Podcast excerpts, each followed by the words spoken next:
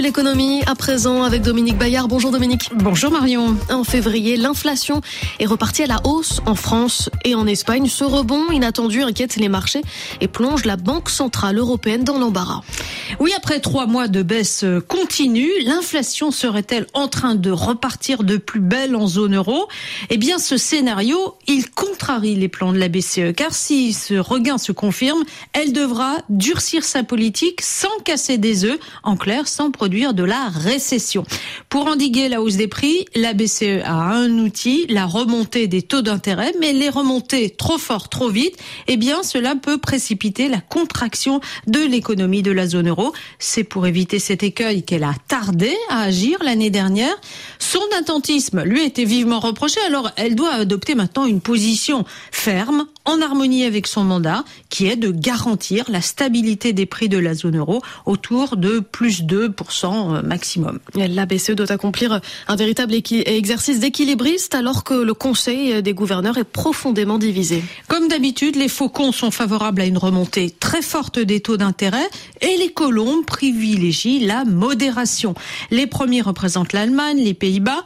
Une forte hausse des taux est tout à fait supportable dans leur pays parce que leurs finances publiques sont plutôt bien gérées et leur économie peut supporter un peu de récession. Tandis que du côté des colombes, comme la France et l'Italie, des pays très endettés, la remontée trop rapide des taux mettrait en péril les finances publiques. La charge de la dette augmenterait les dépenses tandis que la récession ferait baisser les recettes euh, fiscales. Euh, hier, les bons du Trésor, les obligations françaises à 10 ans sont remontées à 3,11%, un plus haut jamais atteint depuis 2012. Le taux directeur de la BCE était en territoire négatif l'été dernier. Il est aujourd'hui à plus de 2,5%. Et la Banque Centrale Européenne a prévu de relever son taux directeur à 3% lors de sa prochaine réunion. Euh, cela suffira-t-il, Dominique, à calmer la flambée de l'inflation pronostiquée pour le mois de mars? Eh bien, euh, pas vraiment. La France n'échappera probablement pas à un mois de mars rouge dans les supermarchés avec des prix alimentaires qui pourraient augmenter de 10% selon les prévisionnistes parce que les effets de la politique monétaire mettent en général plusieurs mois à se faire sentir.